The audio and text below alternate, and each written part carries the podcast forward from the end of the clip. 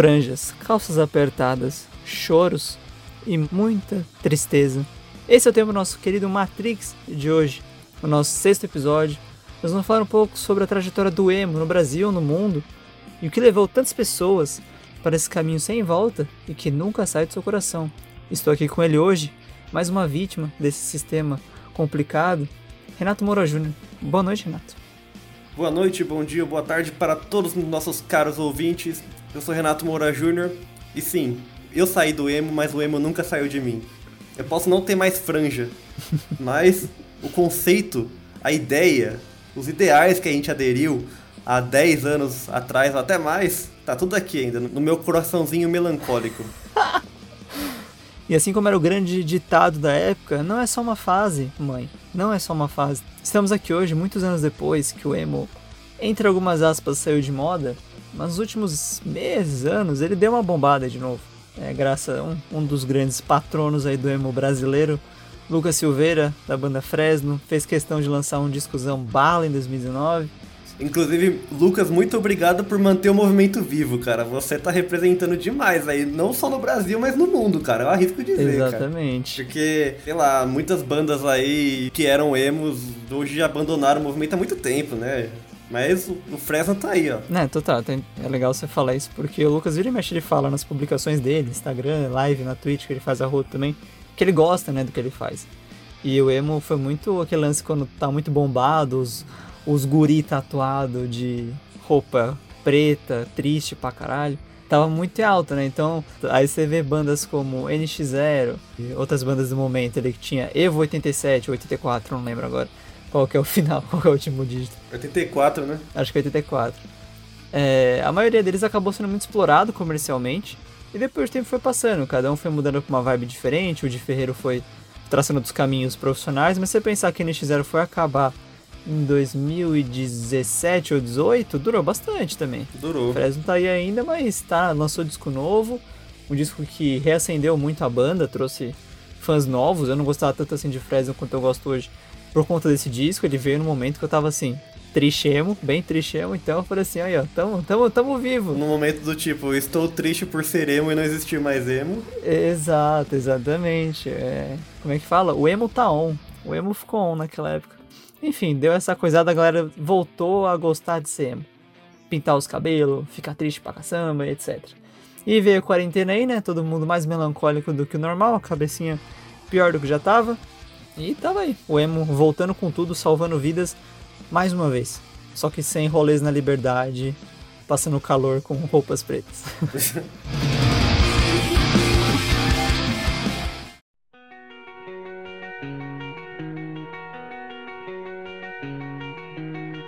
Vamos só contextualizar um pouquinho de onde surgiu o emocore, né? O movimento e tudo mais. Ele, querendo ou não, é novo. Sei lá, a gente pode considerar rock antigo tudo que é do século passado, podemos dizer, né? E o emo surgiu ali no começo desse século, do século 21, ali nos anos 2000. É, 2010. Não, foi antes, bem antes, assim, tipo, no antes começo ainda? da, os primórdios, assim, que a gente teve ali as primeiras bandas, que foi o My Chemical Romance, o Fallout Boy e tudo mais, eles estavam começando ali em 2001, 2002, né? É, indo além da nomenclatura emo, sim, realmente, porque o nome demorou pra vir, né? É, então, e era uma mistura do hardcore, eles eram um derivado do hardcore. Aí o emo eles inventaram, né? Eles colocaram o, o emo na frente ali depois que o, foi se desenvolvendo. Mas aí o que pegou foi justamente que todas essas bandas tinham alguns fatores em comuns do tipo, por exemplo, Fallout Boy, ele é emocore no estilo dos caras, porque era pop punk, né? O pop punk, inclusive, ele era muito popular na época, que o Blink-182 era muito forte também, né? Nesse comecinho de século ali, o Blink ainda era uma banda em evidência e tal. E eles eram os, os reis do pop punk, né? Todo mundo queria ser Blink. Inclusive a gente já podia ver ali, ó, os caras tinham franja já e tudo mais, tatuagem. Nisso muitas bandas começaram a surgir, inclusive depois o emo derivou outros estilos como o screamo, que a gente já chega lá. Nisso você provavelmente já deve ter escutado várias bandas que iniciaram o movimento e gostado de algumas delas, só, só tinha vergonha de admitir, porque como tudo na vida tinha muito Quem preconceito em ser emo. Os metaleiros não deixavam a gente ser emo. Os pais também não, né? Mas é isso aí, você deixou a franja crescer que eu sei, você pintou a unha do polegar de preto, passou uma sombra pra ir pra escola. Eu só tinha franja, mas tava tudo ali. Tudo enraizado ali em mim. No coração era tudo pintado. É bem o que o Renato já introduziu, o emo acabou nascendo um pouco dessa da cena do hardcore, do punk, do ska, né, que era esse tinha esse rolê muito próximo, essa coisa mais jovial, etc. Aí brotou ali o hardcore melódico, né, que foi uma pseudo introdução ali. Um exemplo bem fácil disso é CPM 22, que é aquelas letras bem agitadas, bem pá, só que no fim é tudo muito falando de amor, a Regina, uhum. falando da mulher que ele liga e ela não atende, ele fica muito Amores não correspondidos. Amores não correspondidos. Aí o mundo te odeia, você não se encaixa no mundo. O mundo te odeia, você tá fora do sistema, o sistema te odeia. Então a raiz é muito próxima, né? Só que aí chegou o emo que só fala basicamente de a menininha que eu gosto da escola ignorou a minha cartinha, agora eu tô muito triste. Acabou a minha vida. É, o emo raiz tava nessa aí mesmo de. É, geralmente era só esses dois assuntos, né? Ou era amor, ou era o toco, né? O chifre. Ou tu era corno, ou tu levou um toco. Foi rejeitado pela crush. Geralmente era pela crush, né? Exato. Ou, no caso, eles falavam muito de morte, cara. Era realmente. O My Chemical Romance meio que consolidou isso de falar de morte o tempo todo e romantizar a morte, né? Tipo, eles não foram os primeiros, obviamente, porque se for por essa lógica, The Smiths era muito emo, né? O Morrissey adorava flertar com a morte e tal. Mas a gente não vai falar de neonazista aqui, né? É, tanto que ele morreu, né? Isso. então, uma pena, né? Morreu logo depois que a banda acabou. Mas o, George Way ali, que era o líder do My Chemical Romance, o principal compositor, o cara, nossa, você pega ali o primeiro álbum comercial deles, assim, que a gente pode dizer, foi o álbum de Helena lá, o Three Cheers for a Sweet Revenge, né? Algo assim. Esse álbum aí, meu, se você pegar qualquer música, qualquer música desse álbum e ver a letra, ele vai estar tá falando de morte, qualquer coisa. A capa dele é muito melancólica, né? Também o álbum foi dedicado pra avó dele, que tinha morrido, né? Helena é a, a música da avó dele, né? Caralho, mano. Foi uma tragédia que originou o hino emo, um dos hinos emos, né? Que foi o Helena. Pode crer, né? Não, não sabia desse, dessa história. Aqui, meu, a enciclopédia emo em pessoa. Enciclopemo. Ou Hemopédia. Acho que Hemopédia é mais legal. Hemopédia é mais legal. Então as letras giravam realmente em torno disso, inclusive a fusão dos dois, né? O amor que não me correspondeu e eu vou me matar. Todo emo resumindo queria se matar ou queria estar morto. É isso.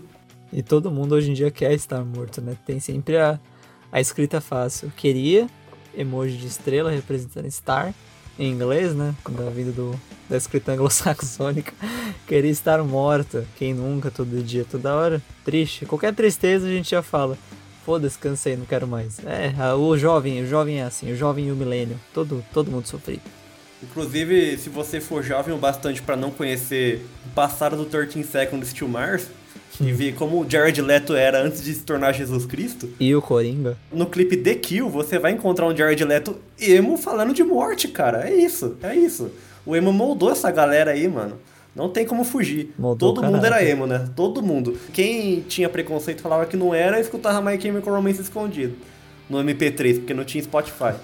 É, tem todo esse rolê. Você pensar que essas bandas. É que tem todo esse lance, né? O emo, no geral, ele era uma cena bem underground música independente, a maioria dos caras começava assim, depois ficou bombado, então tinham grandes gravadoras no meio.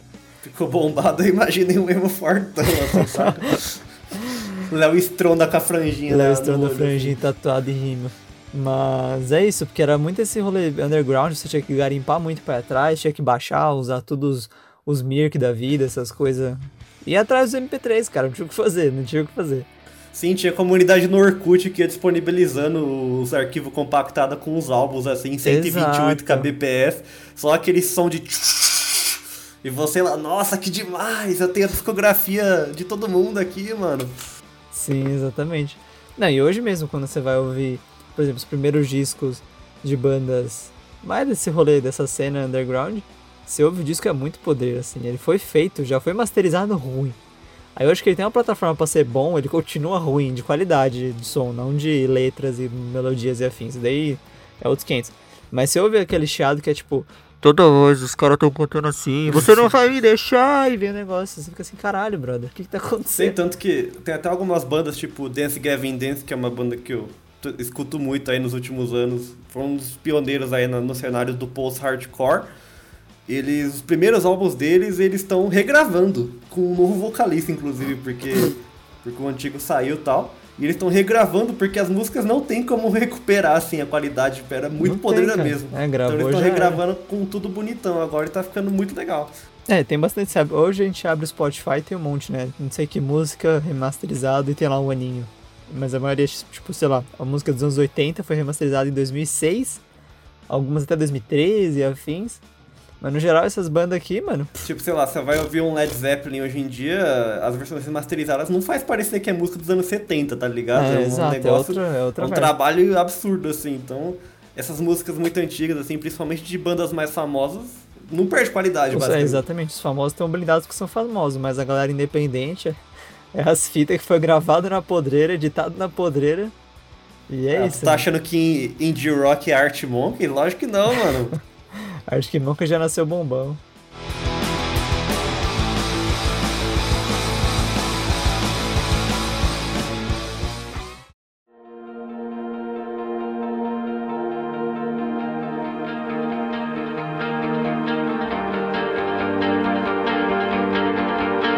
Então, Soma, conte aí a sua história. Como, como você se tornou emo? Qual foi seu primeiro contato? Qual a primeira banda? Com que idade? E o que fez você virar isso aí que você é hoje? Isso aí, esse bagulho aí, essa trolha. Ah, então, cara, é, acho que meu primeiro contato, assim, mas eu sempre fui uma criança, um jovenzinho, que gostava muito de rock. É rosqueiro ele. Rosqueiro, é. Principalmente por influência paterna. Aí lá em, sei lá, Fundamental 1, não sei nem lembrar, quando a NX0 lançou aquele disco que é mais bombadinho deles, acho que, foi, acho que é o primeiro ou segundo no máximo, que é eles no fundo meio verde, assim, e tal. É o que tem razões e emoções, é o que tem os grandes hits. NX0, fundo verde e JPG. JPG, exato. Aí eu lembro que eu comprei o CD pirata, bom ressaltar que é pirata, numa banquinha assim na rua, porque a gente não achava para comprar, que tava muito bombado, né? Mas eu queria muito o CD do NX0. Eu só, a gente só via os clipes na TV, essas coisas. E eu não conseguia achar o CD, não tinha, não tinha as manhas pra baixar, não sei se tinha computador na época. Aí meus, eu tava com meus pais, a gente achou uma banquinha que vendia o CD, a gente comprou. Aí meu pai, na hora de voltar, tipo, ah, vamos ouvindo no carro, né? Ah, conheceu o que você tá ouvindo? Aí eu, eu, como eu, um jovem muito envergonhado, né? Grande erro, né? Grande erro. Eu fiquei, caralho, que merda. Aí vi o caminho inteiro ouvindo, mas beleza, né? Curtindo meu som. E eu lembro muito claramente, um momento muito constrangedor na minha vida. Aí sua mãe, por que você tá chorando? por que você tá chorando? Aí eu segurando o disco no braço.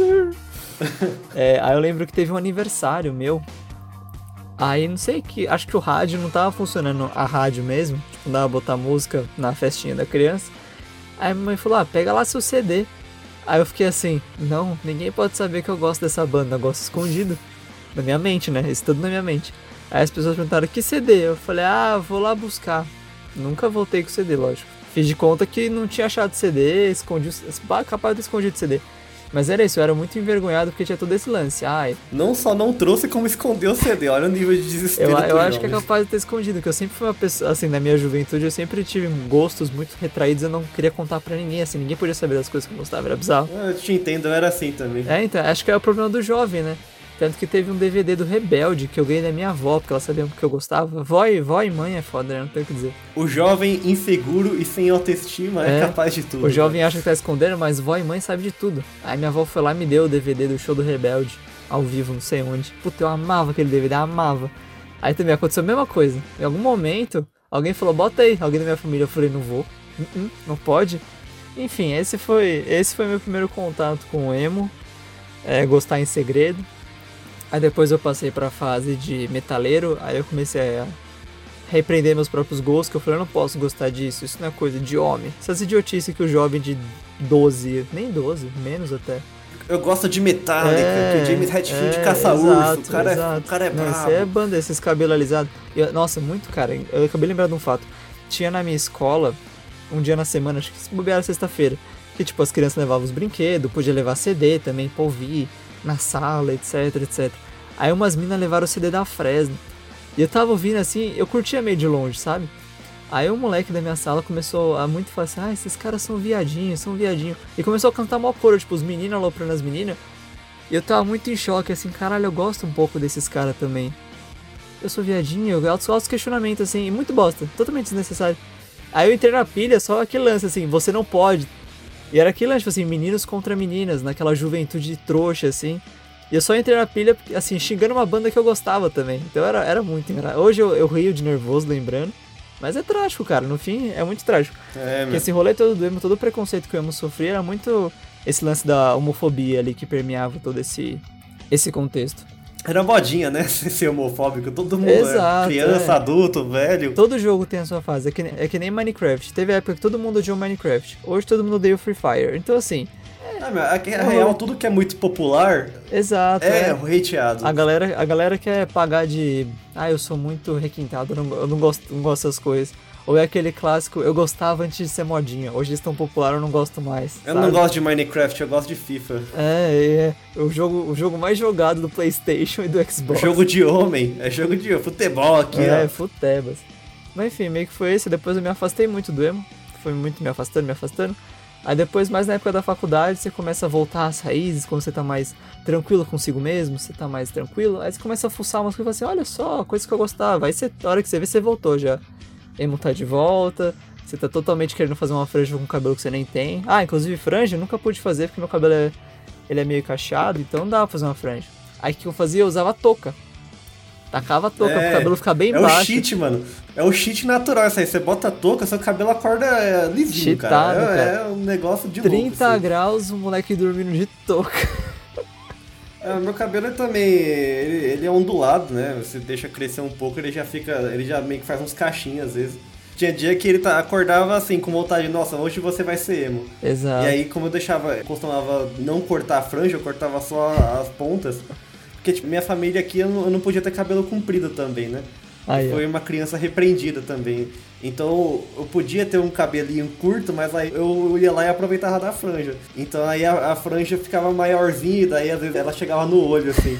Nossa, a minha é. foto do Orkut, cara, no, no meu auge, na época quando eu era muito influenciado por Alessana, que tem aquele clipe do Alessana chamado Ambrosia, que eles estão todos de camisa social preta e gravata vermelha. Eu tava com essa, uma camisa social preta também. Nossa.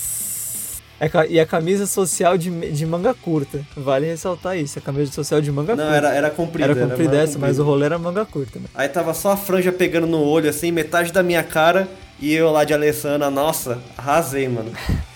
Mas enfim, eu ainda chego lá com mais detalhes, deixa eu contar a minha experiência como emo boy. Na Emo, verdade, a minha boy. começou até mais cedo. Você citou o NX0. Sim, o NX0 tava começando na época, mas eu lembro que na época eu tinha uns 10 anos, era bem jovenzito.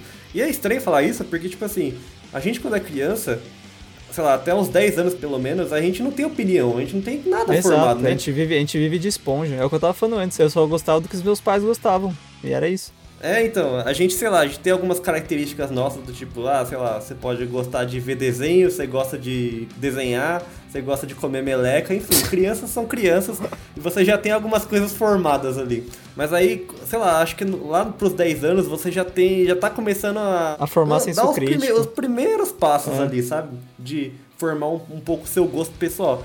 Daí eu tinha uma vizinha que ela era um pouco mais velha que eu, no caso ela já era adolescente, vai, uns 13, 14 anos. E ela vivia aqui em casa. Teve um dia que ela trouxe um CD do Simple Plan Nossa. E um CD do My Chemical Romance, que foi aquele que eu já citei. pô. Ô, você teve uma influência bala então, mano. Sim, meu. E gringa também, tem esse ponto. E o do Simple Plan é, aquele, é o primeiro álbum deles, aquele que tá todos eles na capa, assim, sentados, bem, uma capa bem pop punk raiz, sabe? Mas o, o Simple Plan também foi um dos pioneiros do, do emocore ali. Aí eu ouvi o Simple Plan e fiquei chocado, né? Nossa, que som maneiro, cara. Renato, uma pergunta, uma pergunta crucial pra continuidade dessa história. Você gostava da sua vizinha? não, pior que não, cara. Não, porque isso podia ser muito um ponto totalmente emo, assim. Comecei no emo porque eu gostei da menina, ela não me dava bola, mas eu gosto das músicas que ela gosta. Eu já perdi contato, já tem anos. Mas a gente manteve contato ali até, sei lá, os meus 17 anos mais ou menos. E nisso, tipo, sei lá, a gente cresceu junto ali, era meio que uma parada meio de irmão, assim. Mas todo mundo achava que a gente namorava. ah, isso é normal. É, bem, é uma coisa comum. Só que daí eu não sei que fim que ela levou, ela meio que a gente perdeu o contato, ela foi viver a vida dela. Então, se você estiver ouvindo isso, você sabe que eu estou falando de você, eu não vou citar nomes. Procurando no Face. Um abraço pra você. Mas enfim, ela me mostrou essas duas bandas. E aí o My Chemical Romance eu lembro que eventualmente eu tinha visto um, um clipe de Helena na Mix TV, um, um canal extinto. Que só passava clipes basicamente o tempo todo, porque não tinha outra coisa pra passar. Eles passaram um clipe de Helena e eu achei interessante a estética. Eu não entendia muito bem porque eu era uma criança, mas eu achei, poxa, eles estão, sei lá, numa igreja e eles estão dançando e uma, a mulher que morreu e começou a dançar balé do nada. o nome da música é fácil de lembrar, é um nome, né, é. cara? Daí ela falou, ah, é, eu tenho CD desses caras tal, e trouxe o CD. E foi nisso que eu comecei a ouvir My Chemical Romance e o Simple Plan, né? Eu gostava mais do My Chemical Romance, na verdade. E daí, poucos meses depois, o My Chemical Romance lançou o Welcome to the Black Parade, foi o álbum novo deles, esperadíssimo tal. Ela comprou o disco, ela tinha os discos original, uma boyzinha. então, ela comprou o disco, daí eu escutei. E daí, o legal é que eu escutei o disco antes de lançar os clipes. E eles começaram a lançar hum, os clipes e eu tava acompanhando, sabe? Eu, então eu achei demais. Depois eu meio que, como eu ainda era pequeno, eu demorei um pouco para começar a descobrir outras bandas e tal. Ah, eu lembro que nesse meio tempo também o Panic! at the Disco foi lançado. E aí eu, eu, ficava, eu deixava nos canal de clipe o dia inteiro, né? Pra ficar vendo. Eu gostava de ver o My Chemical Romance, obviamente, então eu queria ver os clipes do The Black Parade lá. E eu deixava no clipe, no canal de clipe lá, o MTV. A MTV na época não tinha HD TV, então a gente tinha que deixar Nossa. nos canais que funcionavam. A MTV pegava muito mal aqui em casa. Aqui, na minha, na minha também.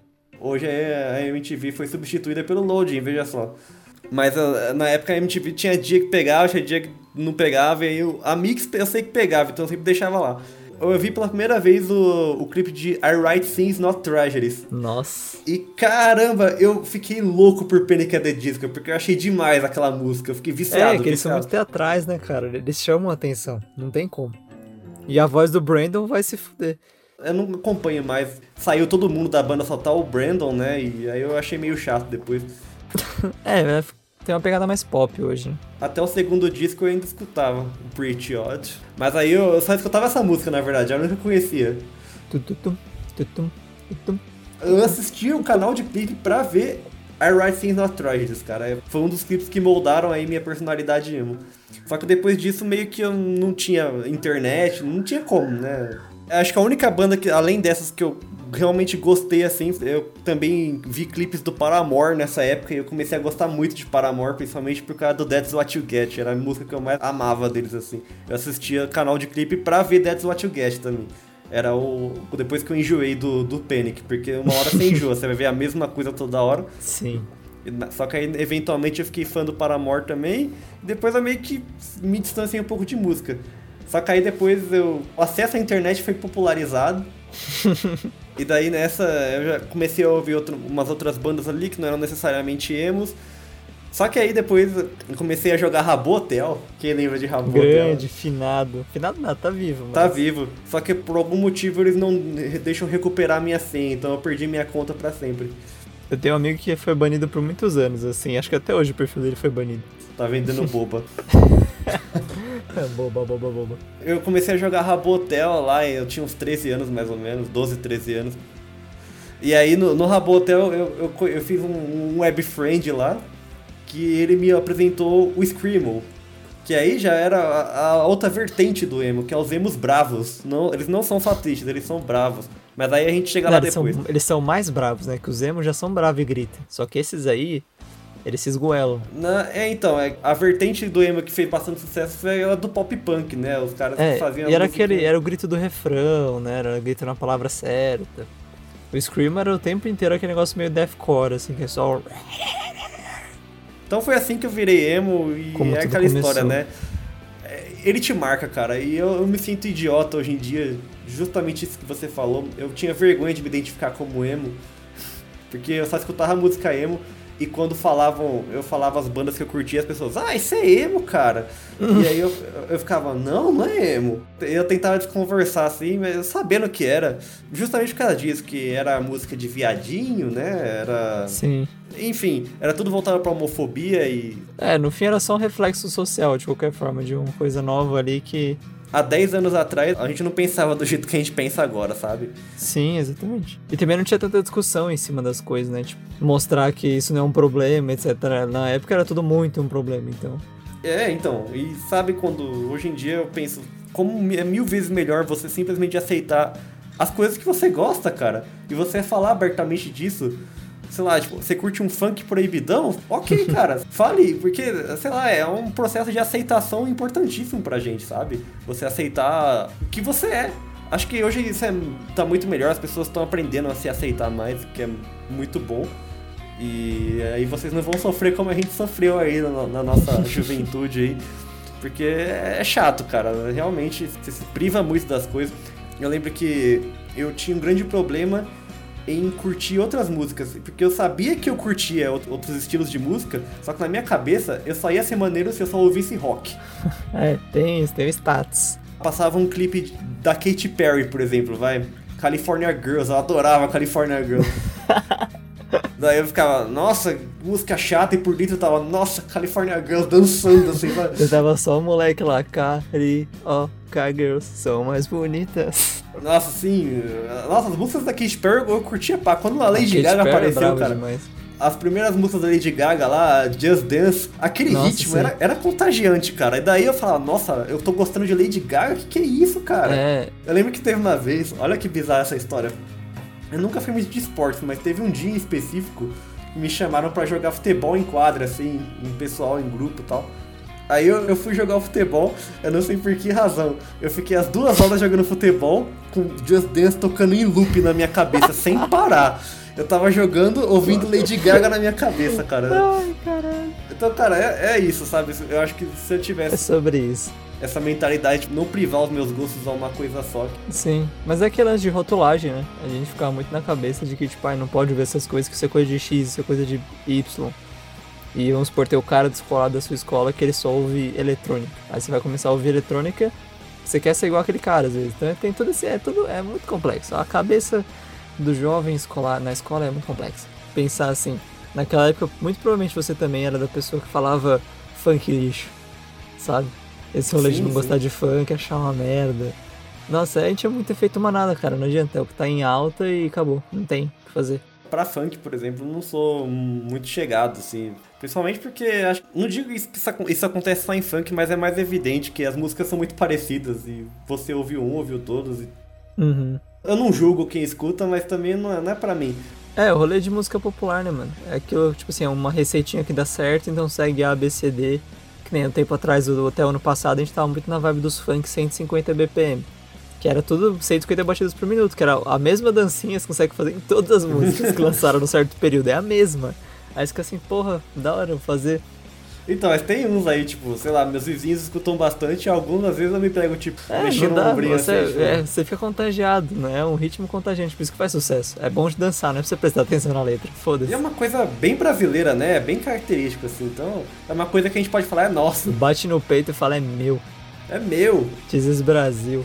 No fundo a gente gosta de é. tudo mesmo. Você pode negar, e no fim, mas... é momento também. Às vezes você quer ouvir umas músicas mais loucas, às vezes você quer ouvir umas músicas mais suaves, dar uma respirada.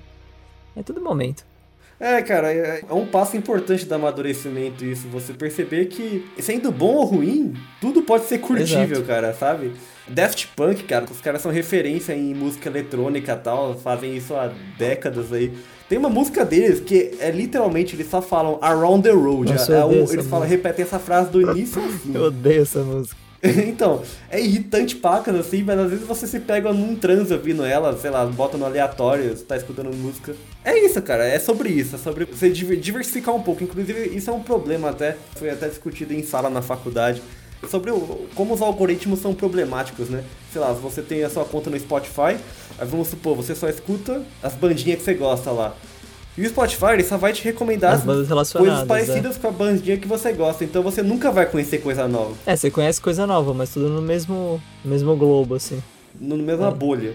Sim, mas coisa nova, nova, de você, sei lá, você vai escutar um rap. É, você tem que forçar o algoritmo. Vai escutar uma música eletrônica. Você tem que procurar. Se você não procurar, você não vai. Não, e procurar com consistência, assim. Não é que lançar, ah, procurei uma vez e só procurei. Não sei que dar play, você tem que ouvir.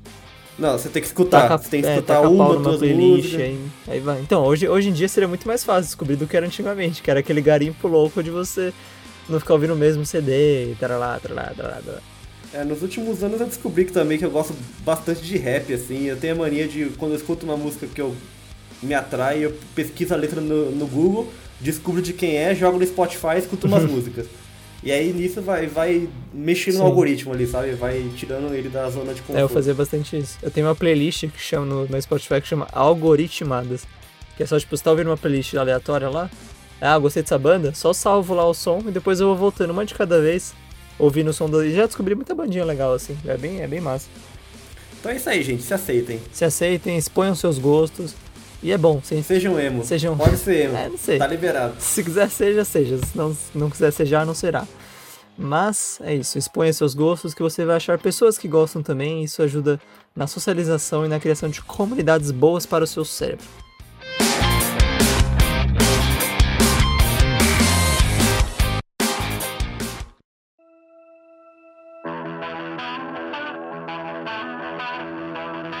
Agora falando um pouquinho sobre as principais bandas brasileiras, né? Vamos começar aqui no nosso território brazuca.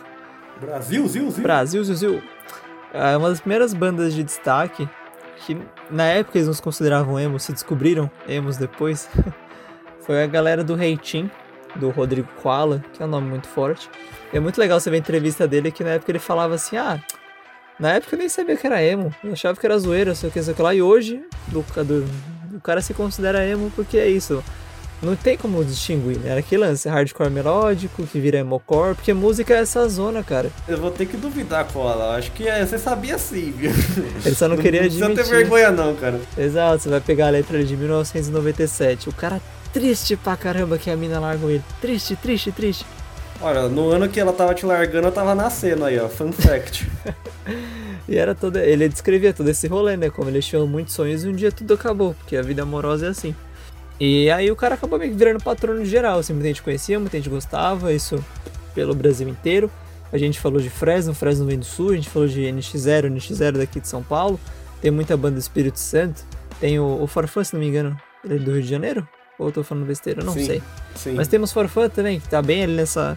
A gente tava falando de preconceitos aí. Eu tinha preconceito com música brasileira também. Olha É, a gente é otário. muito otário. É a mesma coisa, você fica assim, muito é, música Passava brasileira. não. clipe, clipe do Fresno lá e tal, eu entortava o nariz, assim, ai, aquele clipe do, do ringue, sabe? Que os caras tão lutando. Até esqueci qual música que era. Acho que é quebra as correntes. Isso, essa mesmo. E aí eu, eu não escutava música brasileira. Eu fui começar a escutar música brasileira muito tardiamente. E aí eu comecei a escutar o Farfã, inclusive. Foi a banda brasileira disparada assim que eu mais escutei. Curiosamente, acho que por mais que eu goste muito da- dos outros álbuns deles, porque eles só foram emos no primeiro, e era aquele emo disfarçado, sabe? Porque eles queriam ser mais pop punk, daí era Sim. eles têm claras é, inspirações em Blink, né? E nenhum deles tinha visual de emo e tal, só que as letras, cara, as músicas, era emo ao extremo, assim, sabe? Costa Verde, nossa, quantos amores perdidos eu já depositei ouvindo Costa Verde. mano. Adorava Costa Verde. O que eu acho sacanagem é que eu acho que eles têm vergonha do passado deles. Inclusive, música de malhação, mano. Pra que ter vergonha disso? Ele- Eles tinham vergonha, tanto que não tem o primeiro álbum no Spotify, mano. Caramba, não tem? Não tem. E aí, como é que eu vou ouvir hidropônica? Como é que eu, eu vou ouvir história de verão? História Como? de verão. Que hit.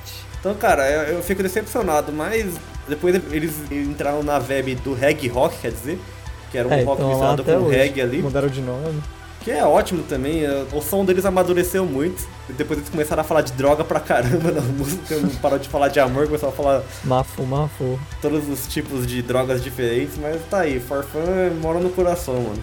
Né, o que você falou do, do Blink é bem real, porque como a gente tinha comentado antes, esses caras se inspiraram muito no, no HC, no punk, no ska, e é tudo aquela aquela safra final dos anos 2000, final dos anos 90, chegando nos anos 2000, que é aquela vibe do tudo meio californiano, né, aquele rolê estilozinho meio praia, MTV a rodo, que MTV, MTV explodiu nos anos 90. Tudo meio, tipo, aquela vibe jovial, né? O Blink, eles sempre quiseram pagar de Exato, molecão, assim, os, o tempo todo. garotão, é.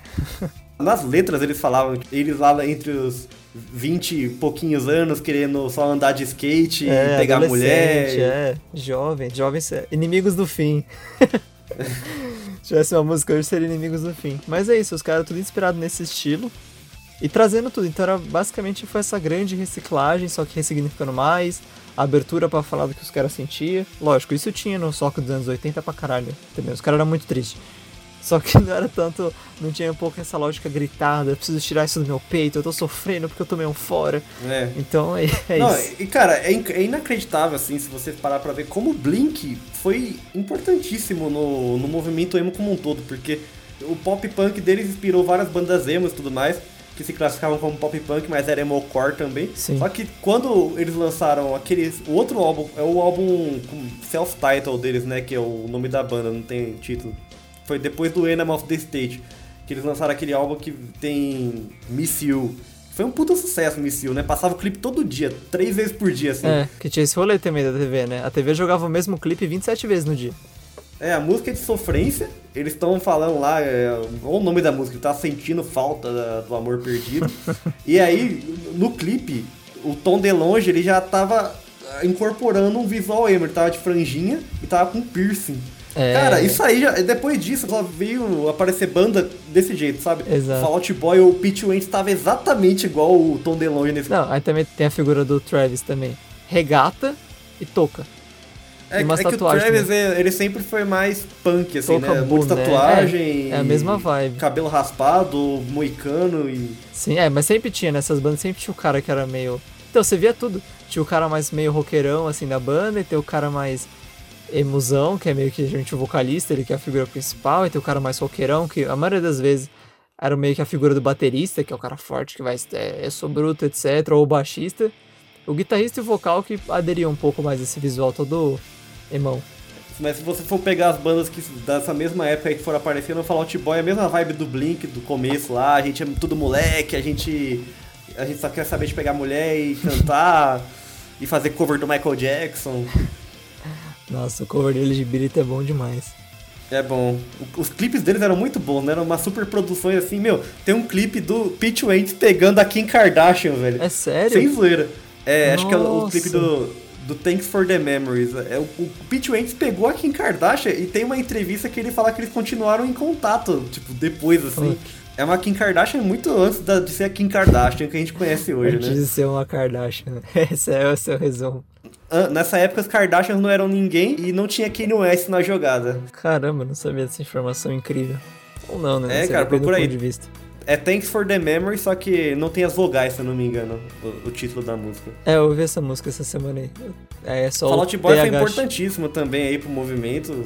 Apesar que as músicas deles eu acho mais enjoadinhas, mas são muito legais também. Eu ouvi É, bastante eu Fall não consegui Boy. ouvir muito por conta disso também. Não gosto muito do geral.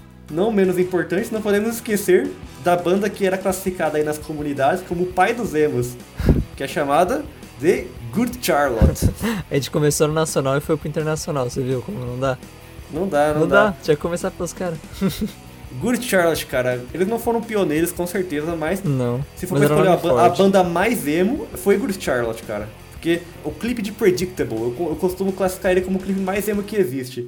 Que é aquele clipe que começa com Nunca vi. um, um desenho de um menininho todo de franja tal, que é o vocalista, na verdade. É um menininho de franja com um- uma bandaninha preta no pescoço, assim, tá descendo, saindo de uma torre, tipo Estranho Mundo de Jack, que já começa a emo aí. Aí no desenho vai pro live action. E aí, nesse live action, ele tá andando, tipo, numa rua tradicional americana, com vizinhos felizes, com roupas O coloridas. subúrbio, né? O E subúrbio. ele vai deixando o mundo sombrio, cara. Onde ele passa, o mundo vai ficando preto e branco. Ele vai arrastando a tristeza, cara. Tem uma hora que chega uma menininha e dá uma rosa pra ele. Na hora que ele toca na rosa, a rosa fica preta, velho. Essa é a cena mais emo do Isso é emo universo. pra caralho. A rosa preta com uma lágrima pingada em cima. Se não tinha tristeza bastante no universo, o Charles conseguiu expandir essa tristeza a níveis inimagináveis. E o som dos caras é bom, cara, não tem como negar. É uma banda aí que realmente vale a pena ser escutada até hoje. Inclusive, outro fun fact. Ah, se eu não me engano, o vocalista e o guitarrista eram irmãos gêmeos, ou só irmãos, não me lembro agora se eram gêmeos. E o guitarrista casou com a Cameron Diaz. Nossa. Socorro, velho. Eu fiquei chocado com essa informação, porque olha um clipe do Good Charlotte e olha pro guitarrista e fala, esse cara casou com a Cameron Diaz, que foi sex symbol dos anos 90, cara. Que bizarro. É, aquele rolê, né? Ah, que você pensar hoje o, o Machine Gun Kelly, ele, tá no- ele fez um o último álbum dele é muito pop punk. Então ele trouxe muito, ele saiu um pouco desse rolê de trap, rap dele. Ele namora, ele namora, não sei se ele é casado ou se ele namora só. A Megan Fox. E é muito estranho. Não é um casal que bate muito, sabe? Falando pra pensar agora, as situações que a gente tá falando, o pessoal falava que emo era coisa de viadinho e tal, mas olha as mulheres que os emos é, pegaram. É, por, é exato. É, é, que era aquele rolê de inveja também, tipo, ah, os caras pegam todas as menininhas. E eu, que sou aqui, eu gosto de coisas legais, eu não pego. Então eu fico essa idiotice também.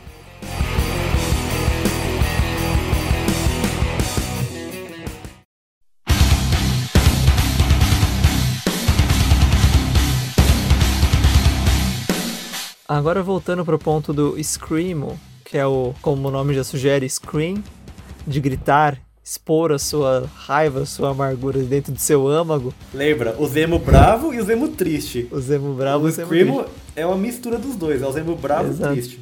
Bravo e triste que berra. Enfim, os Screamo, o Zemo gritante, é tipo é Harry Potter e a Câmara Secreta quando tira a Mandrágora lá do vasinho. É a mesma coisa, é a mesma energia. Socorro. é só os bichinhos gritando, puto pra caramba com a vida, porque eles não são aceitos, porque eles não se encaixam, eles não se encaixam no sistema, não se encaixam na família tradicional. Tem muitos problemas, né? Tem, lógico. A gente chega aí nos, nos primeiros, não, vai. Mas em, em relatos fortes, sobre, falando sobre depressão, suicídio. É, só que de uma forma. Não que as outras formas não eram, mas essa um pouco mais séria, assim, mostrando como que a cabecinha da pessoa tava trabalhando para todas essas coisas, ansiedade tudo isso em peso e todas as músicas eram extremamente gritadas, que era aquele lance bem terapêutico de tirar tudo pra fora na base do berro e seja o que Deus quiser. E o nome fortíssimo aí foi Bring Me The Horizon, né? Você procurava qualquer página de Screamo é, e afins, tinha lá a foto do Oliver com a sua franjona gigantesca, de tampando a testa, tampando as Oliver orelhas. com 15 anos de idade, né? Os primórdios. O que é bizarro, tipo, o BMTH foi uma banda que mudou muito Exato. ao longo dos anos. O Screamer, ele foi derivado de vários estilos, né? Não só do emocore. Então por isso que tem muitas classificações do tipo, o emocore, qualquer banda que você pegar do, do de Screamer de 2005, 2006 ali, até 2010, todo mundo era emo extremo, assim, com franja, lápis no É, olho. visualmente e artisticamente. É, só usa preto, as letras tudo mais. Só que aí, instrumentalmente, melodicamente, eles eram inspirados em, no hardcore, é, alguns em heavy metal, death metal. Então a gente tem lá, tipo, eu costumo só classificar em três, né? Que é o pós-hardcore, que é o mais emo, assim, que eu digo, é mais popzinho, as músicas não são tão pesadas. O metalcore, que já tem mais riff de guitarra ali, tem mais inspiração no heavy metal, mas também é emo. Todos são emos aqui, tá? Não vamos confundir as coisas. E o deathcore, que daí já é pros brutos mesmo, os emo putaço, que é esperado no death metal. Então é muito pesado, é um som bem pesado. No caso, o BMTH, que é o Bring Me The Horizon, eles começaram como deathcore. Que na época todo mundo queria cantar deathcore. A gente é brutal, mano. Olha, a gente tem tatuagem, a gente tem franja. Super roqueiros. Pray for plagues, ore por pragas. A gente é capiroto, cara. Só os gutural louco. Esse era o Oliver no começo da carreira. É, e os primeiros discos do Bring, os, do, os três primeiros, vai, mais ou menos. Todos ali essa estética completamente baterias estourando, guitarras estourando, riffs alucinantes, umas estrofes loucas. Mudou todos de gênero, cara. O primeiro foi deathcore, o segundo foi metalcore, mas mais Não, mas falando no geral, quando você ouve assim parar, cada um separado. Não foi metal, foi pós-hardcore já, depois desse. Depois foi pós-rock. Vixe, ele agora tá. Ah, enfim. Virou Linkin Park agora. É. Não, voltou a ser Scream agora, né? Caramba, tá até esquecendo. Não, não voltou muito assim. Enfim, indiferente, né? o Oliver a não for pode pensar- gritar, esse é o problema. Ah, ele pode. Mas pensar, por exemplo, lá no primeiro disco, que é aquele Suicide Session, que é a mina com as tripas Não, na não, mão. não, não, primeiro não. Não? O primeiro é o. É um que tem a capa azul. Uma, uma menina, tem uma menina andando e Nossa, tem eu uma água nunca viva. vi esse assim. disco, cara. É o de Deathcore. É o Caramba. que tem Pray for Plagues. Não E esse aí é, é pesadão, assim. Tipo, o Oliver tava com a voz dele no talo nessa época. Dá pra você ver a diferença, assim. Ele descobriu se ele continuasse, ele ia se matar. Enfim, né? Tem o Count Your Blessings, que é o álbum com, os, com aquário. Aí tem o Suicide Season, que é a mina segurando as tripas. Aí, Nossa, eu me achava demais pra escutar esse álbum, justamente porque é, a, era muito... a mina segurando as tripas. Você, nossa, Exato. Aí tem um álbum gigante que veio depois, que é There is a Hell, que a capa é uma mulher, que metade do corpo dela tá podre, todo cortado, outra metade tá suave. esse aí, Aí- foi um álbum de It Never Ends, cara. Esse clipe é muito louco, E mano. O Never Ends Oliver é louco. voando no meio da, da estrada com o lobisomem seguindo, sei lá o que é aquilo. Exato. Aí esses três discos meio que essa vibe muito pesadona, muito estourada, muito gritada. Aí depois lá no Sempre Eterno dá uma mudada, né? Já começa a rascunhar uma coisa diferente, começa a ficar um pouco mais amistoso. Você começa a entender um pouco mais o que o Oliver canta. Dá pra você voz... entender a letra da música, né? Exato, você começa a entender o que ele tá berrando ali. E tem, lógico, grandes hits. E depois vem o The That's the Spirit, que acho que foi um dos que mais bombou também, que é o do guarda-chuvinha branco, que com certeza você já viu algum emo com essa tatuagem por aí. É, o Oliver descreve esse álbum como o lado bom da depressão. Lado bom da depressão. É emo? Como falar que isso não é emo? Foi o álbum que ele escreveu depois que ele foi chifrado lá pela ex-mulher dele. E ah. ele ficou muito bolado, e daí ele, todas as músicas ele tá reclamando de amor. no, nos outros álbuns também, ele meio que nunca superou essa bad vibe. Eu não sei como é que a atual esposa dele deve estar tá achando dessas coisas aí, né? Às vezes é música guardada, mano. Ele só escreveu na época e deixou lá. Um, um, fato interessante, o Oliver é brasileiríssimo, gente. Ele é brasileiríssimo, mano. A banda é da Inglaterra, mas o Oliver é casado com uma brasileira, uma modelo brasileira é, chamada amo Alissa. Amo o Brasil, amo o Guaraná, ama Pablo Vittar. Então, assim, ó, emo e o funk estão ali do lado, cara. Estão ali, meu. Se liga, para de ser chato. A esposa dele é brasileira, ele vive aqui em São Paulo, dando rolé, é, bebendo cerveja. Vira e mexe. É, agora Mandando o é Bolsonaro tanto, se fuder. Esse vídeo é bom demais. É do carnaval. É muito bom. Eu estou esperando o meu momento ainda de esbarrar com Oliver Sykes no meio da rua, cara. Eu não vou ter, eu não vou ter roupa para isso. Eu, eu, não vai ser um bom momento. Eu vou Eu não quero estar tá de roupa para isso. Nenhum de nós queria. Enfim, aí Bring veio toda nessa pegada. Aí em 2019 eles lançaram aquele álbum em português, amo. Em inglês, emo. não sei se foi proposital essa graça dele, eu acho que não, porque ele não manjaria disso. Não sabe nem falar português de ainda nesse semana, né? Ele fala um pouquinho, sim, ele fala Ele fala só um pouquinho, mas por tanto tempo que ele namora a menina já era pra saber mais, assim, sabe? Você chegou aí no show deles no Lollapalooza? Eu fui. É Mano, hilário que ele, ele, ficava tentando soltar palavrão em português. Caralho, vocês são foda, ele porra. Ficava, Filho de puta! Ai, caralho. Mano, era muito isso. Ai, tô passando mal, gente. A primeira coisa Mano. que aprende a falar quando você vai aprender outro idioma é palavrão, né, cara? Filho de puta! Muito bom. Não, deixa com um fun fact desse show. É o show do Bring, do Bring foi no sábado? Foi no sábado. E foi um dia que choveu muito, muito, muito. Começou a ventar muito. E o Lollapalooza lá no, no Ibirapuera, um canto todo aberto.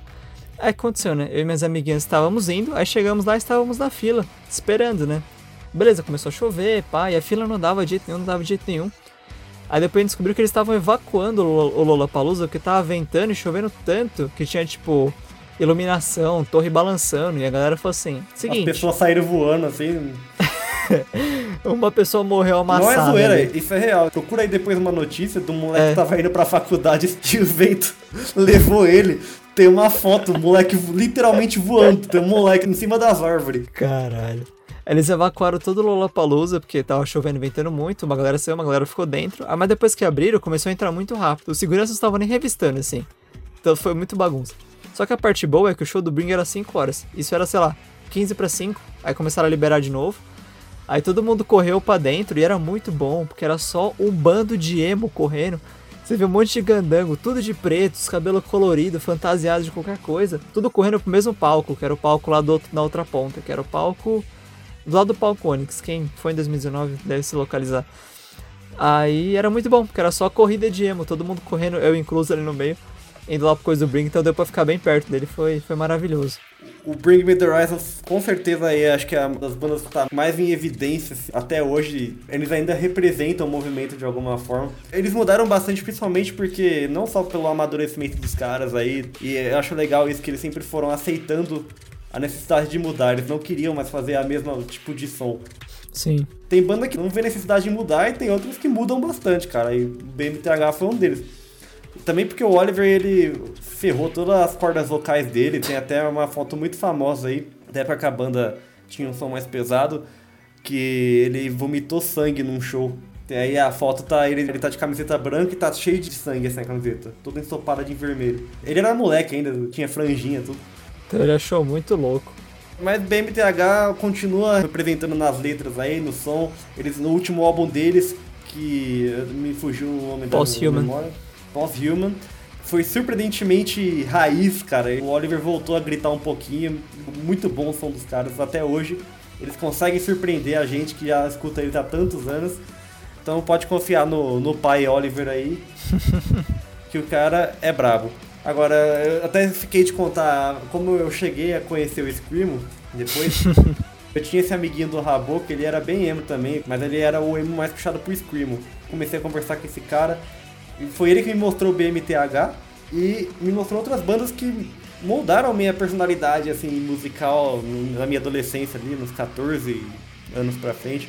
Tipo a Day to Remember, que foi outra banda de pós-hardcore muito famosa aí, que é tão ativa até hoje. E esses aí não mudaram o som. É, eles começaram mais como metalcore, um som mais pesado, aí teve uma época que eles foram mais pós-hardcore, mas mais parecido com pop punk, que eles sempre foram muito fã de Blink, assumidos assim. Só que até hoje eles estão fazendo um som bem semelhante aí. Eu não gosto muito das músicas novas, mas eu ouvi muito Day to Remember na minha adolescência, principalmente o Homesick e o What Separates Me From You, dois álbuns que me marcaram muito. Se eu fosse fazer uma tatuagem, eu não tenho tatuagens, eu não tenho uma coragem alguma de sentir dor gratuitamente assim. Como não, cara? Mó da hora.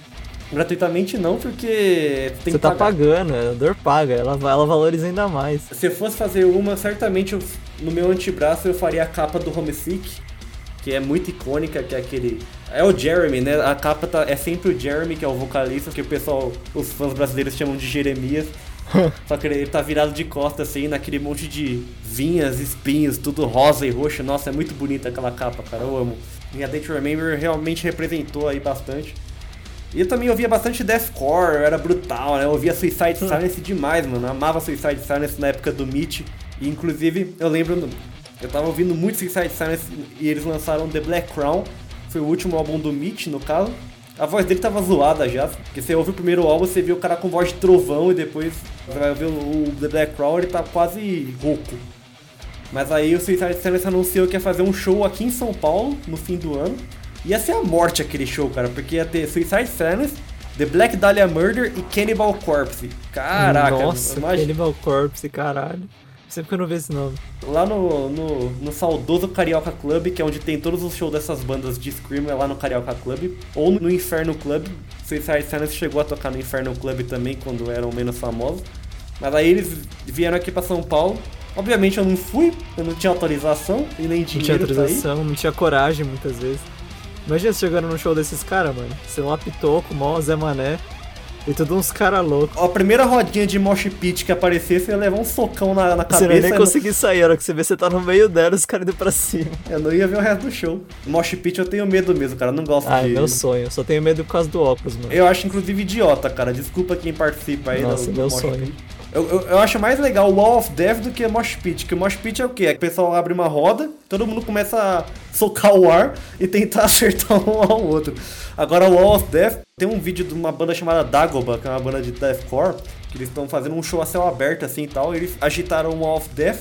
E cara, pensa num milhares e milhares de pessoas se dividirem em dois grupos, cada uma vai para um lado, um grupo vai pra esquerda, outro pra direita, depois todo mundo sai correndo e começa a se esbarrar, assim, a se chocar um contra o outro. Cara, deve dar muita merda isso, mas deve ser da hora você fazer isso. Cara, é da hora. O rolê é a adrenalina do momento, você nem sente. Depois você vai ficar, nossa, que dor aqui na minha costela, caralho, de onde será que veio? Acho que dói mesmo quem se choca assim, na linha de frente, assim, né? Quem tá. Ah, isso é. Se você tá atrás, só pega só aquela trombada. Já é, atrás só vai trombando um com o outro, assim, porque não tem mais pra onde trombar e já era. Mas dá pra perder uns dentes, quebrar uns ossos ali facinho.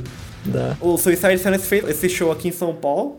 E aí eu só fiquei chupando o dedo, né? Porque não dava pra ir. E passou mais ou menos um mês, o Mitch Lucker morreu. E, cara, eu fiquei abaladíssimo com a morte do Mitch Lucker. fiquei muito triste mesmo, cara. Porque, sabe, sei lá, acompanhava muito esses caras, assim. Eu queria ser que nem eles, todo tatuado, com alagador, piercing, franja na cara. Quando o Mitch Lucker morreu, foi muito do nada, assim. Eu lembro que eu cheguei do curso de inglês, entrei no Facebook e tava lá o Rest in Peace, a página postou assim. E eu falei, caramba, era a última oportunidade que eu tive de ver esse cara cantando ao vivo, sabe? Não vou poder ver mais. Depois que ele morreu, até parei de ouvir a banda, entrou outro vocalista lá que é bom também, só que não liguei, assim, não é a mesma coisa, sabe? É tipo Queen com, o Adam Lambert. É, então. eu fiquei muito abalado, assim, acho que foi uma das poucas mortes de famoso que me abalou na vida, assim. Eu fiquei, caraca, mano. O Mitch Lucker morreu, como assim? Ele era mó novo, sabe? Ele não tinha nem 30 anos. Foi um acidente de moto ainda, mó tragédia, saca? Não foi nem. Nem uma overdose, porque ele é músico, né? Pode falar. Exato, não foi nem o, os estereótipos de estrelas do rock que a gente já tá acostumado aí. Foi uma história triste aí, ó. Mas é isso aí. Eu via muita banda de Screamer, porque é aquela coisa. Nessa época aí eu conheci o Last FM, que era um lugar onde você podia conhecer Nossa, bandas novas. E eu saía escutando tudo que tinha lá, então nessa você vai conhecendo várias bandinhas aí que são muito boas e geralmente as que você começa a escutar primeiro são as que mais te marcam, você uhum. continua escutando até hoje e tal. É que hoje eu meio que. Eu só escuto Bring Me the Horizon. A Day to Remember não lançou nada há muito tempo, então me deu uma parada. Eu escuto muito Motionless in White também. E Motionless in White, cara, não sei se você já ouviu. Quando eles apareceram ali no estouro do Screamo, o pessoal achava, chamava muito eles de poser, sabe? Porque. poser, outro termo também. Puta que pariu. Eles eram classificados como poser porque eles. O vocalista claramente se inspirou muito em Marilyn Manson e a banda toda, eles gostavam de pagar de bizarro. Então eles faziam uns cabelos bizarros, sabe? Enchia a cara de maquiagem, piercing. ele queria ser o Marilyn Manson dessa geração. Eles tinham um baixista, inclusive, que ele era meio andrógeno, assim. Todo mundo achava que era mulher. E daí uma vez ele apareceu de barba e descobriu que era homem. E os clipes deles, eles queriam causar, sabe? O primeiro clipe deles que fez sucesso de verdade, quando eles mudaram de gravadora. Aí eles lançaram o Critters, que foi o primeiro álbum que fez sucesso e tal primeiro clipe dele se chama Abigail, que é uma música inspirada em Bruxas de Salem. E o clipe faz várias referências ao filme, né? Então, tipo, tem lá muitas cenas bem moralmente questionáveis, assim, tipo, uma mulher adulta que faz papel de uma criança e ela faz coisas com o padre. Da hora.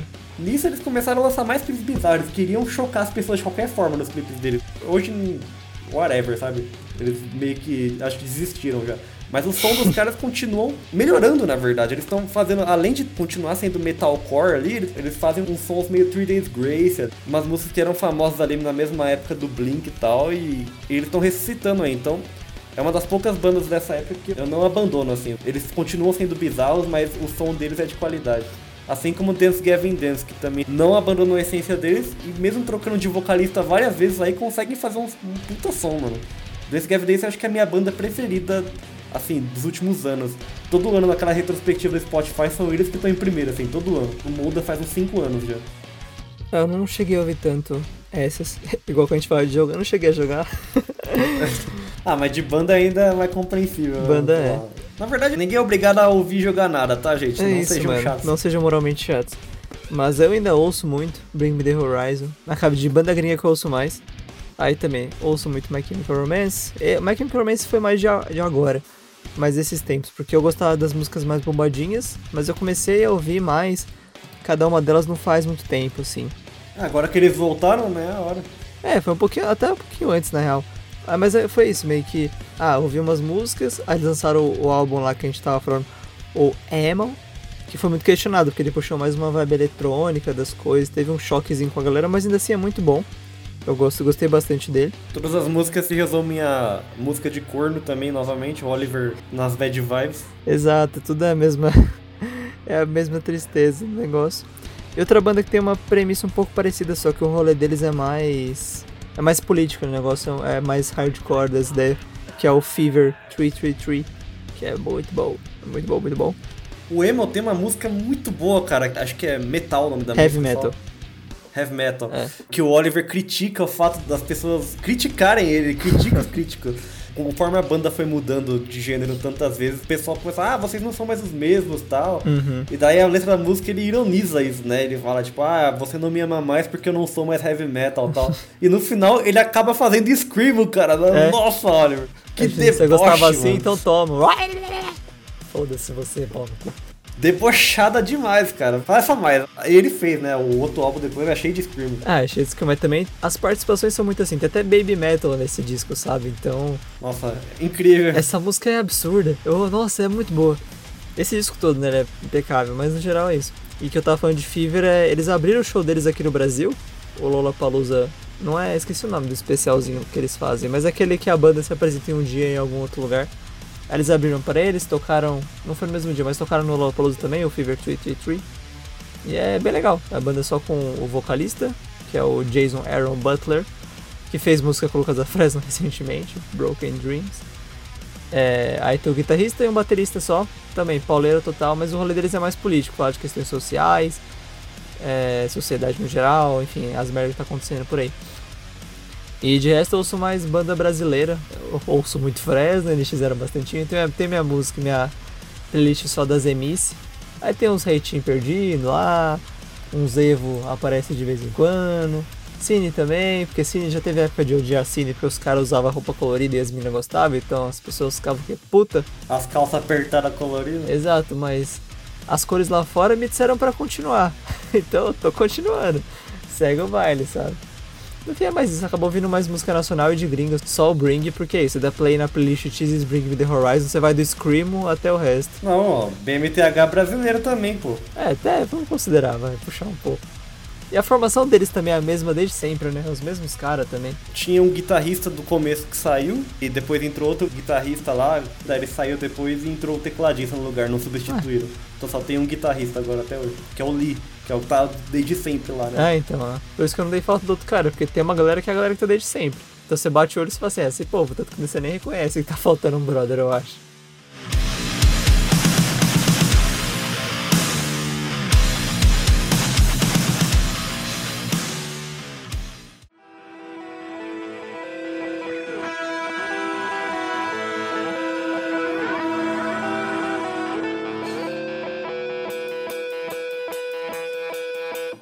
Pra saber, em algum momento da sua vida você já tentou fazer Screamo?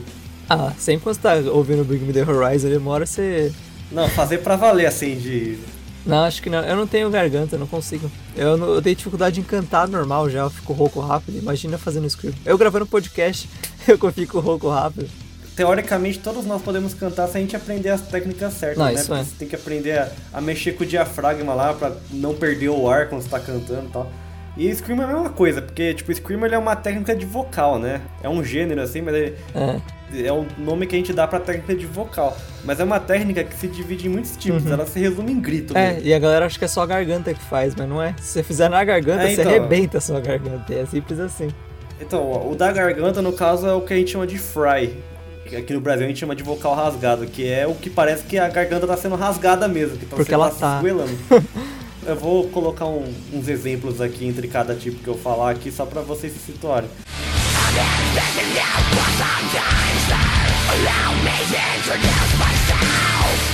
Mas também tem tipo, o growl, que também é um derivado do gutural. Eu achava que era a mesma coisa.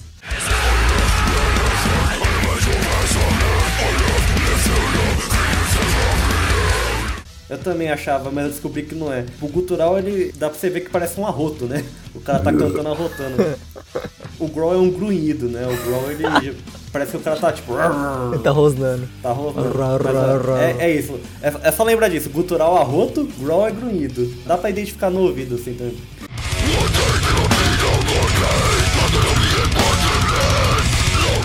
Tem o Drive, que acho que é um dos mais populares, que é só um grito, mas sem rasgar a garganta. Ele tá só trabalhando bem com o diafragma ali. É o tipo que menos ferra a garganta. Se você quiser arriscar, vai nesse.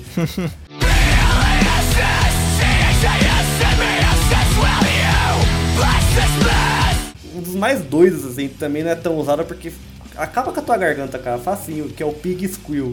É uma técnica de vocal que imita um porco é impossível de entender uma palavra que o cara tá falando. Agora você imagina você falar imitando um, porco com a garganta, assim, tipo. Difícil. É o mais usado em deathcore, né? Porque deathcore você não vai entender nada mesmo, independente da técnica que for É, você só aceita, foda-se. Eu lembro que o meu sonho na adolescência, ali na época que eu tava escutando mais Screamo, era aprender a fazer Screamo. Tinha até um cara que ensinava no YouTube, no YouTube ele tinha um sempre. tutorial. E ele falava, ah, eu ferrei a minha garganta, tal, não sei o quê. E daí ele falava, você ensinava, né, a fazer certinho. Você tem que trabalhar com o diafragma, tem que aprender a respirar certo e tal. E eu ficava lá que nem trouxa gritando. E daí a garganta depois não aguentava, né? Eu gritava 10 segundos e a garganta pedia arrego. E ela falava, não, cara, não dá, mano. Você tá fazendo, você nunca nem cantou, você quer de fazer graça. É, exato, você tem o mínimo de aquecimento vocal, não faz um aquecimento antes. Aí vai ficar bem Uma das minhas depois. frustrações da, da minha vida vai ser isso. Eu vou morrer sem saber fazer Screamo, cara. Não consigo. Não consegue, Moisés. Não consegue, né, Moisés? Mas ter uma banda você já pensou. Lógico, meu sonho é ter uma banda. Eu posso fazer parte da sua banda, mas eu não vou conseguir fazer o Screamo, já adianto. Você pode, você pode fazer assessoria. Ah, justo, justíssimo. ó. Aí, pessoal, tem uma banda. Tem uma banda, já tem um assessor. Procura-se bateristas, baixistas, guitarristas e vocalistas. Aí que eu faço? Eu compro um instrumento, só falta o baixo, eu vou ter todos os instrumentos de uma banda. Teclado, bateria, guitarra. E você toca todos? Ah, eu aprendo um pouco, né? O resto fica aí. Você tem, só que você não sabe ainda. Não, é, teclado eu comecei a aprender, só que ah, ele não tem fonte, esse teclado, ele meu tio que me deu. Aí ele só funciona à base de pilha. Só que assim, é seis pilhas, é aquela pilha gordona, aquela pilha grande, sabe? E assim, eu não vou ficar gastando 300 reais em pilha. Então eu desisti. Eu, já vi a fonte no Mercado Livre, eu tô pra comprar faz tempo. Guitarra barra violão eu toco há muitos anos já, então isso daí me garante um pouco mais. A bateria eu comprei um padzinho, minúsculozinho, de silicone eletrônico recentemente, tô aprendendo, mas bateria é muito mais difícil do que eu imaginava. É, tem que ter muito ritmo. Cara, não é nem ritmo, assim, ritmo até dá pra você fazer uma graça, mas a coordenação, pra você fazer um movimento num ritmo com a mão esquerda e você fazer Então, outro cara, com a mão é isso, direita. isso é ritmo, é. Não, você sim, tem que é bater ritmo. o pé, você tem que mexer os braços Exato, é certinho. impossível, cara. Eu tô há muito tempo pra fazer, tipo, um negócio de três movimentos, é muito fácil. E eu fico assim, não dá? é impossível. Eu tenho um violão aqui que se ligar ele numa caixinha sai som de guitarra também, ele é acústico, que meu pai me deu há, um- há alguns anos. Na época eu tava loucaço no Art Monk, eu, eu queria muito ser o Alex Turner nessa época. É só o Renato. Dum, dum, dum, dum. É, eu ficava só tirando riffzinho de Art Monk. tum, Só que eu nunca tive muita paciência de aprender a tocar e abandonei. Então eu tenho um violão muito bom, inclusive, de qualidade, e não sei nem tocar. Vamos fazer um rolo aí. Desculpa, pai. Não, meu pai que me deu. Você fala que você emprestou.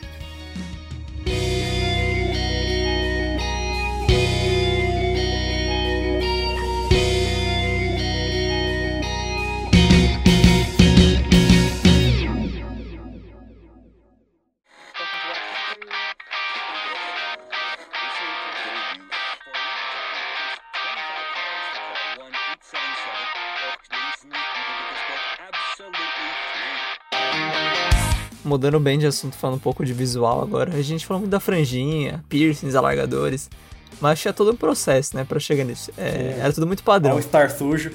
É, o cabelo era é aquele esquema. É que assim, o emo era muito importado, então a gente tinha muito isso. Só que chega no Brasil, a quantidade de pessoas com cabelos crespos, cacheados, ondulados e afins era muito grande. Então fazer uma franja era bem difícil. Então era aquele esquema. Alisar no hard também tinha isso, né? Homem alisando o cabelo. Outra coisa que não podia. Não podia. Era E visto... você ia alisar e ficava parecendo um coqueiro, porque você fazia a chapinha. Se o seu cabelo, tipo, é que nem o meu, assim, que pega volume fácil, aí ele pegava muito volume, ficava parecendo um Exato. coqueiro, assim. um- Ele não ficava puxado rente a, a cara, ele ficava espigado pra algum lugar qualquer, assim. Então você não tinha muito controle. Eu nunca consegui alisar o meu, porque ninguém faria fazer isso pra mim e enfrentava muito a minha masculinidade de jovem. Mas aí eu usava a touca. aí dava pra improvisar uma. É, dormir de touca ajudava. É, igual a gente falou aqui já, a touca era o, era o life hack. E alargador, eu, eu fiz um brinco. Eu e meu irmão a gente fez um brinco. Aí depois de tempo ele tirou, mas eu continuei usando e eu comecei a querer largar, assim. E tem todo aquele esquema nada saudável, nada recomendado para profissionais de largar em casa. Então é aquele esquema. Passar um cotonete para chegar nos 3mm. Nada, enfia uma caneta na orelha, É, deixa calma, longe é toda por a partes. lá. Aí depois você vai enfiar outra coisa, pincel. Era muito bom, porque você tinha o estoque de pincel da escola que tinha que ter. Então você tinha todos os tamanhos ali. Agulha de crochê da mãe. Aí pra chegar nos 6 centímetros, 6 milímetros, era canetona. Aí você tirava a carga da caneta Bic, botava só aquela parte branca, sabe? Tirava a parte de trás também. Aí você passava o quê? Tinha gente. Mano, era, era incrível os tutoriais de como largar a orelha no, no YouTube. Porque tinha os caras que pegavam a camisinha do poço, sabe? Lá, buscava e passava na, passava na caneta pra poder escorregar mais fácil. O que mais que tinha? Aí tinha vaselina, só que era pra mais que era mais rico. Tinha gente que falava pra passar vinagre. Era muito um rolê caseiro. Que assim, mano, só vai, alarga sua orelha sozinho. E eu fiz muito isso, até que chegou um momento que a minha orelha inflamou. Eu tive que desistir do meu progresso, começar Ah, tudo por de novo. será, né? É, por que será, né? O jovem não quer esperar. Ele quer chegar em 12 milímetros em uma semana. Só que é óbvio que o corpo não deixa. É um negócio de meses. Aí as queloide, era só os piercing inflamados, a galera que furava o piercing em casa, comprava agulha e catéter na farmácia, comprava joia em qualquer lugar, uma bijuteria safada. Aí ela e furava com o amigo, fazia tarde. Aff, Maria. Só o caos da biossegurança. Você foi privilegiado, você ainda pode colocar o brinco. Eu. É. Eu fui o nível Jorge Custer Hardcore, mas sua mãe não deixa. É, não então minha mãe podia, também não deixava, só que até esse ponto. Eu fui largando escondido. Eu tentava compensar na roupa. É, exato, onde dava, né? Eu, eu fui alargando escondido minha orelha. O que, que eu fazia? Eu comprava os alargadores tudo igual, aqueles pratinhas, sabe? Então a percepção de mudança era muito rasa. Aí um belo dia minha mãe descobriu, ela percebeu assim, ela olhou, ela não, meu pai. Meu pai me caguetou. Que a gente tava jantando assim, e na posição da mesa, geralmente quando você come em família, você sempre senta no mesmo lugar. Sim. A vida inteira. Aí meu pai ele senta na minha esquerda, que é a orelha, a minha orelha que é alargada. Aí ele olhou assim, ele viu a luz passando, e a, não sei se foi a minha pele ou se foi a parede, né, que ele viu. Ele conseguiu ver através do meu brinco. Aí ele falou assim: o que, que é isso desse tamanho? Alguma coisa do gênero. Aí minha mãe já olhou, já ficou em choque, já pegou, puxaram minha orelha. Começaram a ver, assim, viram que era um buraco. Aí, nossa, foi mó discussão. Aí eu tive que prometer que eu não ia aumentar mais. Aí eu fiquei tipo, ai que tristeza. Eu tentei aumentar umas duas vezes, mas Deus não mais deixou. mãe, eu sou emo. Ela começava a chorar, meu filho é emo. Meu filho é rosqueirinho. Aí eu não conseguia mais, cara. Bizarramente, não sei se era parte do cagaço ou o que que era, eu não conseguia alargar por nada. Eu enfiei um monte de coisa nessa orelha, ela ficava enorme, mas na hora de enfiar a joia 8mm eu não conseguia. Aí um dia eu perdi a rosca, eu falei, foda-se, nunca mais vou alargar. Aí como eu comprei um monte de alargador mesmo depois, 6mm, ridículo, não tem como eu falar que eu alarguei de jeito isso aqui. Eu queria, aí como eu fui comprando joia depois, hoje eu tenho muita preguiça de querer aumentar, porque eu vou ter que comprar joias novas, aí é mó trampo, então... Ah, é, mas é tudo em prol do aqui mesmo. estilo, né, cara? Apesar que a gente É nem tá saindo mais de casa, estilo. né? Pra que, que adianta Exato, comprar a gente nem roupa sai de nova? casa. Eu- aí eu faço, eu faço o quê? Vou fazendo piercing em lugar diferente. Aí faço tatuagem, vou seguindo essa vibe assim, vamos indo. Aí agora que minha mãe, uma hora que você tem seu próprio dinheiro, ela não consegue controlar mais, aí ela desiste. Esse é o rolê. Eu tinha uma visão, assim, tudo que eu faria, assim, as minhas vontades. Eu queria colocar largador também, O projeto, né? uns 15 milímetros ali, eu queria ter um grande. Eu queria colocar um snake bite, que é aquele piercing que é... Isso, é. Faltou falar do Snake Bite, que é as duas pontinhas no base. É, era, era as duas bolinhas no queixo e as duas argolas no lábio inferior. Aí as argolas é opcional, É. mas eu queria colocar junto com as bolinhas no queixo. Aí eu queria colocar aquele clássico no septo mesmo, todo mundo tem, mas na época não era tão popular no piercing no septo. Isso vai ficando depois. Esse era o especial. Aí talvez eu queria colocar eh, no olho, assim. É, é o bridge. É o bridge, é o que fica no nariz, entre os dois olhos, embaixo da sobrancelha. Esse eu tenho muita vontade de fazer. É que a gente usa óculos, né, mano? Não dá pra ter É, isso. então. Não, na época eu não usava óculos. Eu comecei a usar óculos no finalzinho. É, eu uso desde sempre. Eu comecei a usar com 14 anos, mas aí eu fiz o exame com 14 anos e não queria usar óculos. Aí só com 15 que eu fiz um óculos e eu só fui perceber que eu não conseguia viver sem óculos depois. Eu não tive escolha. Então passou ainda uns 2, 3 anos até eu começar a usar óculos pra valer. Que o grau foi aumentando. É, porque não tinha jeito É, mesmo. meu só aumenta, é só desgraça. Mas aí eu nunca pude fazer isso, depois passou os anos aí eu falei, ah, ok. Desencanou. Dá pra viver sem. Eu- Ia ser mais. Dá. acabava parando de usar também com o tempo, sei lá. A gente muda muito a cabeça, né? É só uma fase. É, exatamente. Mas, mas aí o meu adereço mais emo, que fez sucesso na escola, inclusive, pessoas se inspiraram em mim. A munhequeira. Inclusive, munhequeira. Exatamente. Eu invejava quem tinha munhequeira, não- eu não tinha munhequeira. Eu tava na quinta série e minha mãe revendia Avon. Nas revistinhas da Avon vendia munhequeira. E tinha uma munhequeira xadrez. Nossa. O que, que tem mais emo do que xadrez, cara? Xadrez preto e branco. ainda. Porra. Aí eu comprei o xadrez, a munhequeira xadrez, fui pra escola. Arrasando com a munhequeira e tal. Aí uma menina da oitava série veio me perguntar onde eu comprei. Ó. Eu falei, nossa, eu sou o Lorde Emo. Então, aí, se- aí se você fosse um, um emo empreendedor, você tinha falado assim, eu vendo. Aí você fazia, você só vendia munhequeira xadrez pros otários. Isso, eu fui idiota. Não ajudou sua mãe ainda por Eu, cima. eu tinha vergonha de falar que eu comprei na Avon. É lógico, isso, isso não é isso, não é hardcore. Tinha que falar que comprou na galeria do rock. Eu falei, ah, eu com- comprei numa revista. Ela, que revista? Eu quero muito. E aí eu falava, não, não lembro. Ela, por favor, me fala o nome da revista. Quando Nossa você descobrir. senhora. Esse negócio de não lembro era o rei do Miguel, né? A escola não era lá tão grande assim. Toda vez que eu esbarrava com essa menina, eu mudava assim, eu virava assim. Pra não falar pra ela onde eu comprei a bendita da, da munhequeira. Mas eu tinha várias. Aí meus amigos começaram a usar também, mas não porque eles eram emos, era só porque, sei lá, eles achavam maneiro. É, é o estilinho. Zero arrependimentos. E o All-Star também, né? Mas o All-Star era uma coisa mais banal. É. Depende do All-Star, tinha que pintar ele, desenhar umas, fazer umas canetadas ali. Ah, eu queria usar roupa rasgada também, minha mãe não deixava. Você vai ficar andando que nem um mendigo? Padrão demais, né, cara? E a munhequeira, além da listrada, tem a que tinha a de couro, né, com os furinhos. E tinha a de couro com os spike também. Eu também usava cinto de rebite, você tinha? Não, como é que é as de rebite? Não tô lembrando. É tipo aquele com uns espinhos que não é espinho, é uns negocinhos de metal assim colado. É clássico ah, também. sim, é só uns pinzinhos, né? É. Eu também usava, só que daí eu tinha um que ele era muito grande e não fechava. Daí eu usava ele caído, assim. Aí ficava mais emo ainda, porque ficava é, cinto caído. Exato. Usar folgado. Me incomodava um pouco, daí eu acabei usando um pouco isso aí, mas usei. Tá aí no meu histórico emo.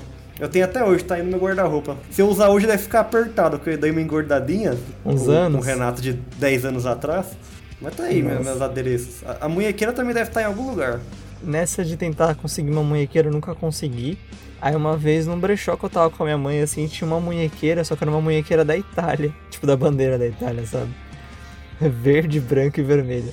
É que você quer pagar, você quer ser colonizado, né? Meu sobrenome é de ascendência italiana, então, ah, vamos usar uma munhequeira da Itália, da hora. É, outra coisa idiota que a gente fica do tipo Outra ascendência. otariedade. do tipo, todo mundo aqui é português, italiano, espanhol, africano, tudo É, que você tudo imaginar. misturado.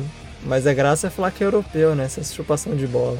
Aí eu usei essa munhequeira por um tempo só. Só que aquilo, né? Munhequeira, a função dela é evitar que o suor passe do pulso pra mão. É, pra atleta, não é pra. É pra atleta e pra quem toca instrumento, assim, né? Que não pode deixar ele escorregar. Os caras que usavam de banda usavam porque a mão suava pra não deixar suar mais, né? Aquele rolê todo. Aí você vai usar no dia a dia, pegando busão, voltando pra casa, você fala assim, mano, isso aqui é, é zoado, você vai tirar aquele. Ai, fedia, mano, aquela merda. Tinha que ficar É, lavando toda hora, porque ela tinha, ainda tinha muito. coisa branca e veio ficando amarelada, era bem nojento. É parte do emo ser sujo, né? A minha xadrez amarelou, a parte branca. também. Ficou, ficou É? Não tudo dá muito suor. A munhequeira é uma parada tão nada a ver pra estilo, assim, como não se encaixa, que eu lembro que um tempo depois, sei lá, passou uns anos, acho que eu tava fazendo curso técnico na época. Eu acho que eu tava falando do meu passado, provavelmente, com os meus amigos lá. Eles falaram, ah, traz a munhequeira aí, vende munhequeira qualquer dia. E eu fui, só pra zoar. E aí eu fiquei o dia todo com a munhequeira, até esqueci que tava de munhequeira, e depois uma pessoa nada a ver veio e me perguntou se eu tava com o pulso machucado. As pessoas reparam, mas elas jamais pensam, tipo, nossa, que cara estiloso. Não, lá que otário, deve estar com o braço machucado. Tá com tendinite. É, porque assim, a galera que usa é a galera que mexe com peso também, nada a ver com estilo. Né? É só uma questão totalmente. Mas na Física. época era. Ah, outra coisa que a galera fazia muito era furar a manga de, de manga comprida, de roupa de manga comprida. Nossa, pra ficar com o dedão polegar. assim. É, só o polegar. Aí ficava furando os bagulho. Teve uma camisa da- do. Camisa não, jaqueta de colégio, que eu fiquei forçando pra ela furar. Tinha um furinho, eu falei assim, é a minha chance. Aí era tipo um furo ridículo, eu enfiava o dedão assim, ficava até apertado, estrangulava o dedo, ele ficava com a ponta vermelha. Mas não, tinha que usar, tinha que Ah, fazer não, parte isso aí do eu estilo. achava tosco. Na real, eu fazia o mais extremo ainda. Eu gostava de blusa grande pra puxar Uhum. e ficava com as mãos dentro da. Tipo o João, o João Bobo de poço, fica só com os braços assim, só com as mangas Se alguém quisesse dar um nó assim, me prender, conseguia tranquilamente. Ai, momentos, cara. Momentos. Eu também era louco pra ter um cinto daqueles que tinham soco inglês na fivela. Nossa, é muito, né? Também. Isso, as correntinhas penduradas. Aqui no, no- onde eu moro, na minha cidade, é uma cidade grande, mas não tem muito lugar que vende coisa de. Tipo uma galeria do rock, por exemplo. Na galeria do rock você acha essas coisas de monte. Mas lá, aqui não tem muita coisa. Aí tem só. No centro da minha cidade tem uma franquia de lojas que vende roupa de banda tal.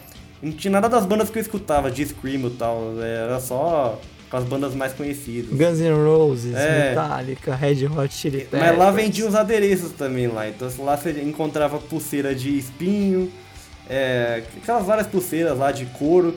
E lá tinha o, o cinto de, de soco inglês. Aí eu, eu lembro com muita insistência eu consegui convencer meu pai a comprar camisa de banda pra mim. Aí eu fui lá e não tinha as bandas que eu escutava, comprei umas bandas que eu gostava também, mas não ouvia muito. Comprei duas camisetas lá, aí na hora de pagar, o cara ficava no caixa assim, tinha um monte de cinto pendurado tinha o cinto de soco inglês. Aí eu fiquei olhando assim. Aí meu, meu pai já falou pra mim: É, se a polícia te pegar com isso aí, ó, você vai preso, sabia? Isso é arma branca. É, Isso o é cara- arma branca. O cara olhou pra, pro meu pai com uma incredulidade assim, do tipo, como, como assim, cara? Aí o cara falou: Até que não, viu? Ele tentou ser legal. Ele falou, até que não. Não, ele tentou ser legal, ele quis empurrar a venda. Aí, aí meu pai, é, você é louco andar com soco inglês na rua? Daí eu falei, essa foi a deixa pra falar, você não vai ganhar um negócio desse, nunca, jamais. Foi. Ele só precisava dessa brecha. Aí acabou que foi outra vontade que eu nunca realizei. E hoje eu não vou realizar, com certeza. É só os jovens que não conseguiram ser. É que hoje não tem sentido, né? Só o Supla usa isso, então acabou. Então esse podcast aqui é só os Jorges que queriam ser Jorges. hardcore. o título do podcast vai ser Adolescência Emo, Jorge.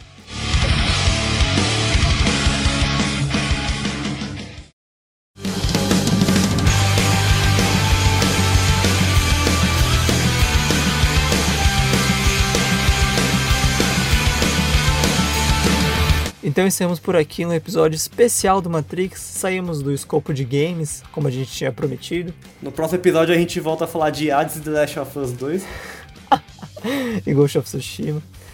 Enfim, espero que você tenha gostado dessa tour por adolescências, juventudes um pouco emos, hardcores, um pouco de roqueirinho. Todo mundo ali consegue se identificar nesse balaio de gato louco.